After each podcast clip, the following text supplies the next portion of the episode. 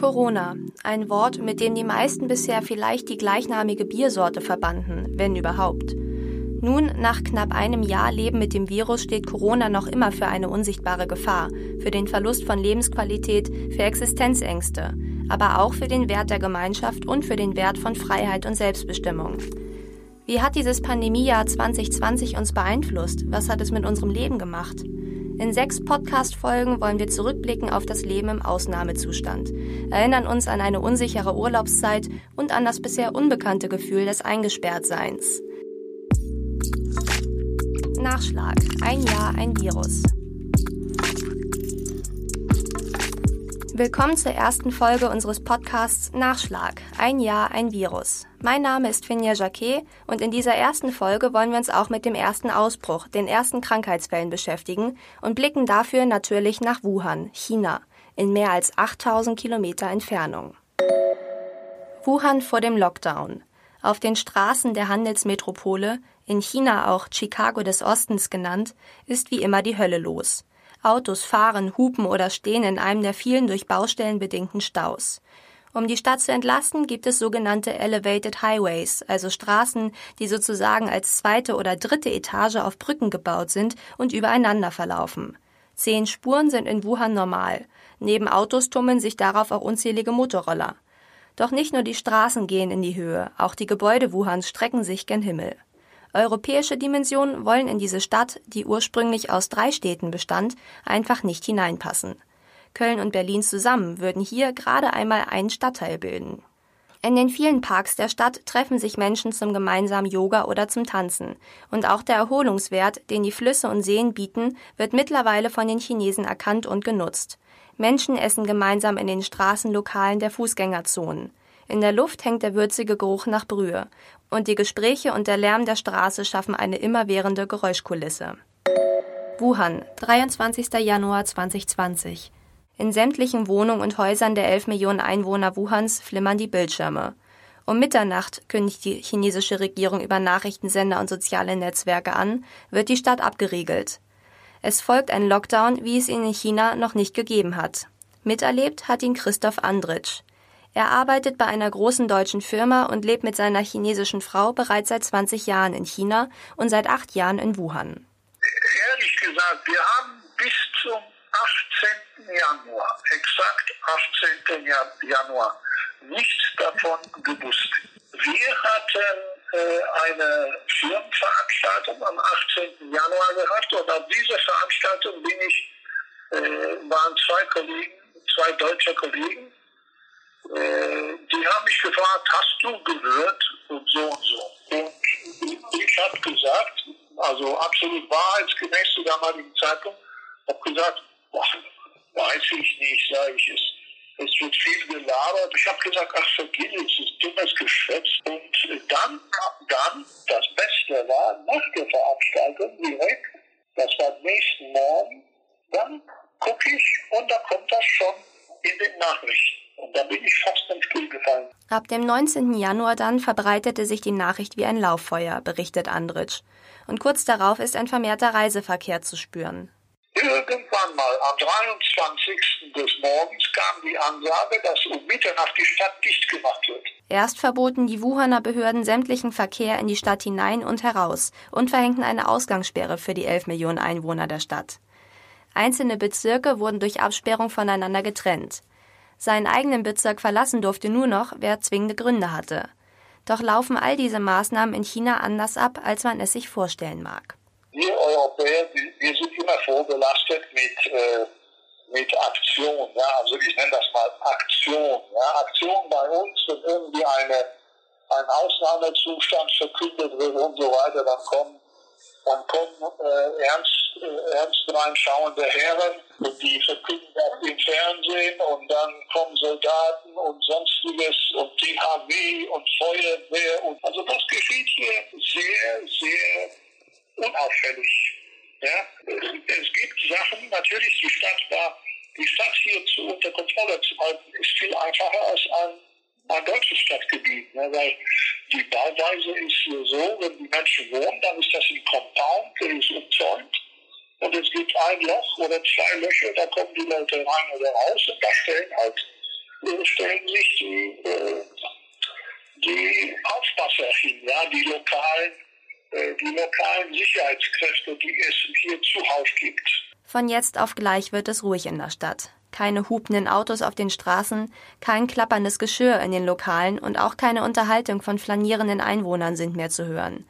Die wenigen Menschen, die einzeln und teils mit großen Reisekoffern für den Einkauf in Richtung Supermarkt gehen, sind nicht selten eingepackt in Regenkleidung, tragen mehrere Masken übereinander und teilweise sogar Schwimmbrillen, um sich ja nicht zu infizieren. Es kam auch die Ansage, Virus greift über Augen an.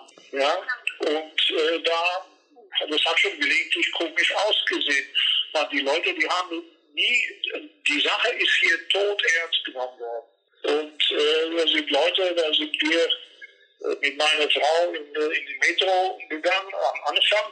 Wir hatten einen Satz Kleidung gehabt, das wir immer angezogen haben. Wir haben es einfach in den, äh, äh, vor der Tür ausgezogen und dann immer in so einem speziellen Sack verstaut und das ging draußen, war nicht in der Wohnung. Das hat meine Frau so, meine Frau so angeordnet. Als in der Metro nur noch Tom und Jerrys Eis in den Regalen stand, wussten Christoph Andritsch und seine Frau, dass es nun ernst ist.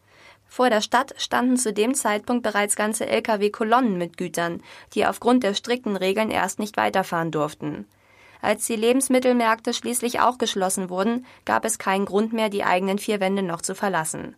Die Versorgung der Bevölkerung wurde nun über die Nachbarschaften, die Communities übernommen. Wie üblich in China spielt das Smartphone auch hier eine unverzichtbare Rolle.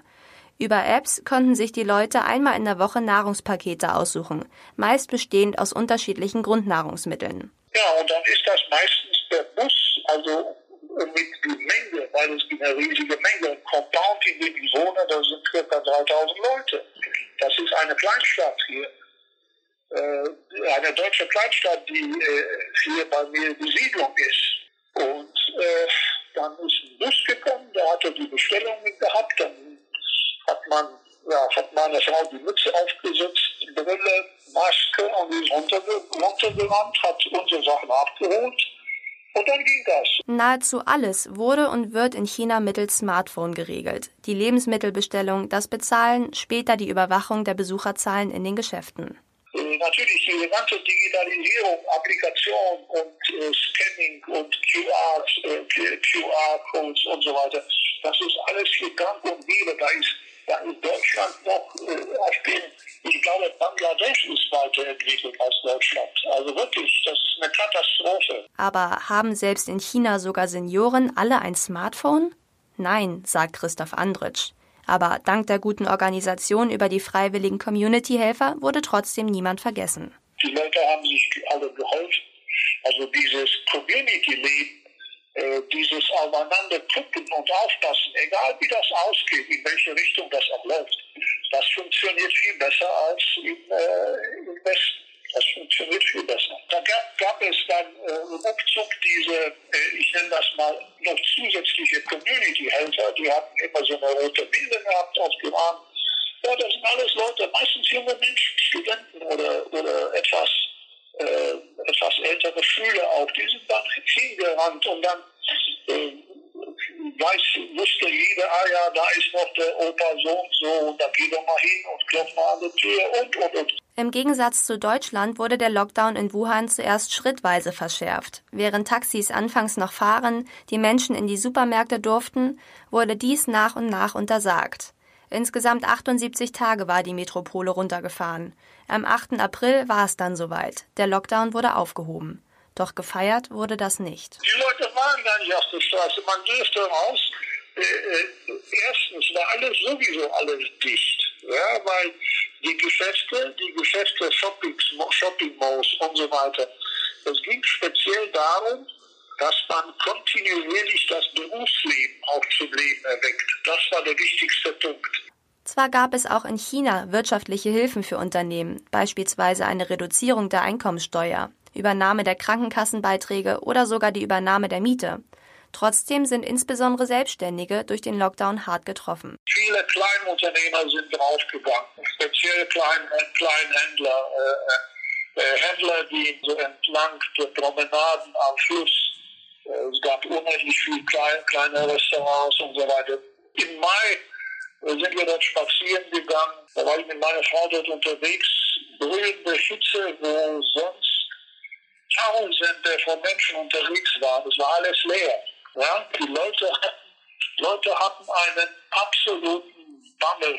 Das hat sich so weit in den Köpfen eingebrannt. Jetzt, Anfang Dezember, steigt die Auslastung der Stadt langsam wieder auf 80, 90 Prozent, erklärt Christoph Andritsch. Doch es hat lange gedauert, bis die Menschen in Wuhan ihre Angst ablegen konnten. Obwohl die Stadt bereits seit September Corona-frei ist, laufen die meisten noch immer mit Maske herum. Und die Menschen sind stolz. Stolz auf das, was sie geschafft haben, auf ihre Maßnahmen, durch die sie die Pandemie bezwungen haben. Das liegt laut Andritsch auch an der Einstellung der Chinesen. Das Problem ist immer eins. Die Partei hat es befohlen, die Richtung hat gestimmt, egal wie. Die Konsequenzen waren da. Spielt keine Rolle. Man hat gesagt, wir brauchen Hilfe. Man hat innerhalb von Tagen hat man circa 3.500 Ärzte aus ganz China angekarrt. Man hat in zehn Tagen zwei Krankenhäuser gebaut, die funktionieren bis heute. Das kann kein Mensch nachmachen. Diesen Geist können nur die hier entwickeln, kein Mensch sonst auf dem Planeten. Wenn man den sagt, wenn die Ansage von oben kommt, Berg X muss verschoben werden um 500 Meter nach dem Motto, es wird abgetragen und wieder neu aufgebaut 500 Meter, das wäre zwar sinnlos, aber die werden es tun. Und wenn man denen nur sagt, wenn man denen nur sagt, das muss in drei Monaten passieren, dann würden die sagen, warum drei? Wir machen das in zwei. Wie sehr sich China und Deutschland unterscheiden, ist ganz deutlich. Sicher ist, auch wenn Deutschland in Sachen Pandemiebekämpfung sicherlich einiges von China oder auch anderen asiatischen Ländern abgucken kann. So wie in Wuhan ist ein Lockdown hier nicht möglich. Denn dem stehen unsere Grundrechte, aber auch der Datenschutz im Weg. Bleibt eine letzte kleine Frage. Hier in Deutschland ist zusammen mit Wuhan der dortige Fischmarkt zum Symbol des Corona-Ausbruchs geworden. Gibt es den eigentlich noch? Nein, der ist zu und der wird auch nicht aufgemacht. Und mit diesem Einblick in das Leben im Wuhaner Lockdown endet diese erste Folge unseres Podcasts Nachschlag. Ein Jahr, ein Virus. In der nächsten Folge wollen wir uns dann dem ersten Lockdown in Deutschland widmen und sehen uns dabei unter anderem die Arbeit der Behörden näher an. Mein Name ist Finja Jacquet und ich sage Tschüss und bis bald.